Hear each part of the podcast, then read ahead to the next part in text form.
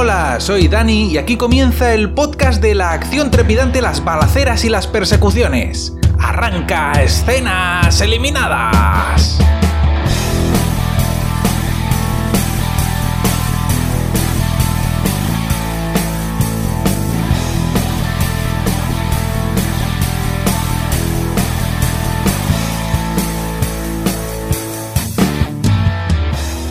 En el programa de esta semana os voy a comentar uno de los estrenos que ha habido en los últimos días, que es ni más ni menos que Sky Rojo, una serie que estrena Netflix y que es de los creadores de La Casa de Papel.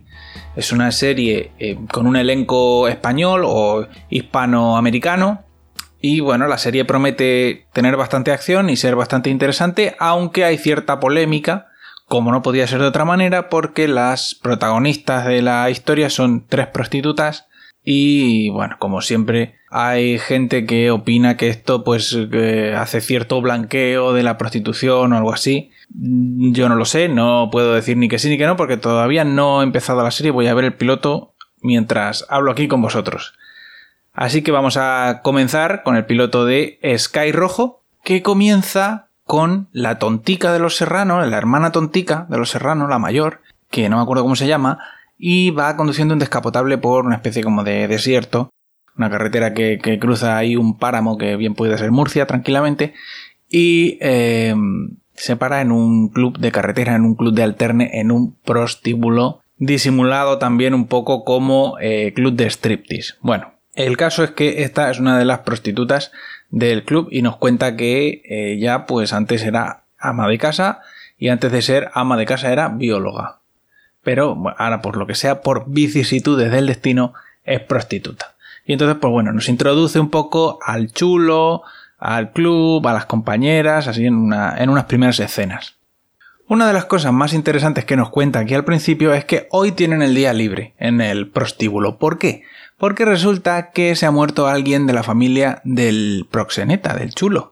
Que el chulo que se llama Romeo. Romeo el Melena es el terror de las nenas, un terror asumimos que literal y no figurado. Em, bueno, pues el caso que se ha muerto alguien que se llama Clarita, que es de la familia del Romeo, y ha dado el día libre, tiene encerrado por defunción hoy en el burdel. Entonces nos vamos con el tal Romeo, que llega con su familia, con sus hijas, al entierro, al, al cementerio. Y bueno, resulta que no ha venido nadie del pueblo a despedir a la tal Clarita al funeral porque, bueno, por, un quítame ahí esos prostíbulos, ¿no? Porque, bueno, saben que era familia de Romeo y que Romeo tiene una serie de negocios ilícitos y la gente del pueblo no ha ido al entierro. Y claro, esto Romeo se lo toma regular y además se toma regular que hay una fiesta justo al lado del cementerio. Está la gente ahí en bañador porque es Tenerife o bueno, no sé, las Canarias y hay una fiesta de gente en bañador con música fuerte al lado del cementerio, que eso es de muy mal gusto. Entonces Romeo, pues todo esto pues se lo toma por regulinchis, ¿no? De vuelta en el club, la tontica de los serranos nos cuenta que ella vino aquí al prostíbulo a esconderse. Y de hecho nos ponen la, la entrevista que tiene el día que llega al burdel con Romeo, donde, bueno, ella le da el currículum. Yo no sé si esto es una cosa muy normal de hacer en un prostíbulo, ella le da el currículum y Romeo le dice, pero vamos a ver, tú tienes, tú, aquí pone que tú tienes una carrera universitaria. O sea, ¿en qué momento quieres tú ser prostituta? Y bueno, después de ahí una conversación y tal, bueno, parece ser que, que Romeo se decide a contratarla, no sé muy bien por qué. El caso es que Romeo viene del funeral, llega al, al burdel y viene enfadado, viene enfadado por todo lo que hemos comentado antes. Y bueno, intenta acostarse con la tontica de los serranos, pero no, la otra le hace ahí una cobra, al estilo Chenoa. Y bueno, aparece otra chica que se llama Gina, que es latinoamericana, y que viene a pagarle un dinero que le debe, cinco mil y pico pavos que le debe al, al proxeneta. Y le dice, bueno, ya estamos en paz, me devuelves mi pasaporte, yo me voy, ya deuda saldada.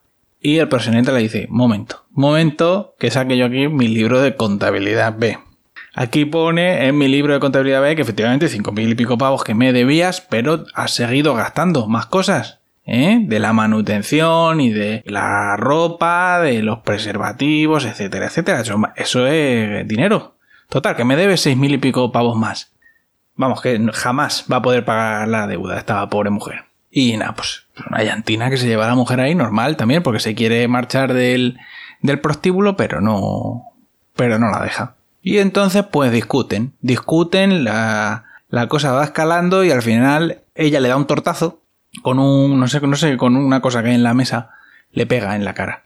Y entonces él la apuñala varias veces y, y mm, forcejean y, en el, y se monta escandalera, ¿no? Entonces la tontica de los serranos y otra prostituta rubia, rubia de bote, que estaban en el pasillo cerca del despacho, escuchan el ruido y van para allá a ver qué está pasando. Y cuando ven lo, que el otro está por matar a la, a la tal Gina, pues intervienen. Intentan separarlos, no sé qué, pero al final el otro les calienta a ellas también. Y, y bueno, al final todo se zanja con que la tontica de los serranos coge un, un jarrón o no sé muy bien lo que es, una estatua, y le, y le da un cachiporrazo en la cabeza a Romeo y lo deja tendido en el suelo desangrándose por la cabeza, una brecha que le ha abierto en la cabeza. Pero no sabemos si lo mata o solo está inconsciente. El caso es que ella, después de pegarle el cachiporrazo a, al chulo y, claro, haberse peleado con él las tres, pues deciden que tienen que a lo mejor salir cortando, ¿no? Total, que al principio se van a ir, pero la tontica de los serranos dice que por qué no pega media vuelta y explican lo que ha pasado. Que los prosenetas y toda esa gente, gente muy comprensiva y que no sabemos si en verdad está muerto, a lo mejor solo estaba inconsciente. Y entonces una de ellas, que es la rubia de bote, le dice, pero vamos a ver, tontica de los serranos, si estaba sangrando por un oído. Y yo para mí que estaba muñeco. Que, lo cual es una pena porque era el mejor actor que había salido en la serie hasta ahora. Pero bueno, el caso es que, que claro, que al final gana la de los serranos, vuelven y cuando van a entrar al prostíbulo a explicar lo que ha pasado, sale la madame con un machete en la mano para intentar matarlas. Una escena un poco histriónica, pero bueno. El caso es que ahí hay otra escenita en la que la que termina muerta es la madame. Y entonces, pues la tontica de los serranos le dice a la rubia de bote, vengan así, ahora vamos, vámonos ya. Vámonos ya porque hemos matado a dos personas en cinco minutos, vámonos ya. Entonces cogen el coche, el descapotable, con un descapotable con luces de neón, muy discreto y se van al pueblo a ver a un cliente de la tontica de los serranos, cliente habitual, que es un veterinario que le pasa pastis de extraperlo, le pasa pastis de contrabando, con unas recetas falsas, como no sé muy bien cómo lo hace, porque ella es, ella es adicta a varias pastillas, entre ellas una pastilla para dormir, y no sé si es que los animales también toman eso, el caso es que el veterinario le da las recetas para, esa, para ese medicamento. No sé cómo se las consigue. Y nada, pues se van a ver al veterinario para que ayude a su amiga que está herida porque se ha llevado varias puñaladas y se está desangrando. Y la llevan a que la cure el veterinario porque no la quieren llevar a un hospital porque como han matado a dos personas, pues a ver si, a ver si va a venir la policía a, buscarte. Entonces, pues nada, se van para el veterinario, lo amenazan con contarle a su mujer que es cliente habitual del prostíbulo y que además es un cliente con unos gustos muy peculiares. Y entonces el hombre accede a intentar curar a, la tal Gina, le hace una ecografía y bueno, parece ser que al apuñalarla, que al apuñalado con un portaminas, no te creas que... Bueno, el caso es que al apuñalarla parece ser que le ha tocado el bazo y la tiene que operar. Entonces, pues nada, el veterinario se pone ahí a operar a la muchacha y las otras dos se, van a la sala de espera y aprovechan, la tótica de los serranos aprovecha para robarle unos tranquimacines de esos que le gustan a ella y se lo enchufa por la nariz que la otra le dice, pero vamos a ver, nena, que esto pone aquí uso veterinario y además por vía oral. Dice ya, pero bueno, yo lo necesito que me haga estos efectos rapidito, así que yo lo machaco y me lo, y me lo esnifo. Una entendida. El caso es que, bueno, pues un poco más o menos ahí termina el piloto porque el, la última escena sí que vemos es el, los matones de Romeo, que son el duque y otro pelagatos más que están ahí en el club mirando con mala cara a todo el mundo y, y nada, y la última escena son ellas dos, son la, rubia de bote y la tontica de los serranos preguntándose en la sala de espera del veterinario que qué van a hacer a partir de ahora, ¿no? Y con eso pues se termina el piloto de Sky Rojo, que es una serie que, bueno, me sorprende un poco que hayan escogido esta, estas protagonistas no está mal, o sea, es una serie que, bueno, dentro de, lo sórdido que es el trasfondo que tiene, intenta tomárselo con cierto humor. Si no se lo tomaran con cierto humor, pues la serie sería un dramonazo de la hostia.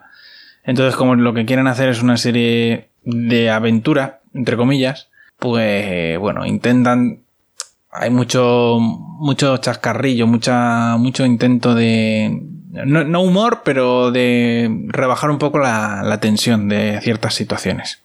Y nada, no, no, tiene mala pinta el piloto, está, está bien. Lo que pasa es que es sorprendentemente corto, dura escasamente 25 minutos. Por eso este podcast va a ser tan corto, porque el piloto en sí es muy cortito. Y bueno, la verdad que el casting no está mal. Yo creo que el mejor actor de la serie es Romeo y me parece a mí que lo han matado, ya no va a salir más. Mm, a mí Verónica Sánchez creo que se llama, la de Los Serranos, no me convence. No me convencía en Los Serranos, no me convence ahora. No ha mejorado mucho. Yo soy alguien que me fijo mucho en las voces y en cómo entonan los actores y en cómo pronuncian. Y esta chica no, no lo hace bien. Es. Bueno, tiene un tono muy plano y. No sé, no me, no me transmite mucho. Yo me fijo mucho en las voces de los actores.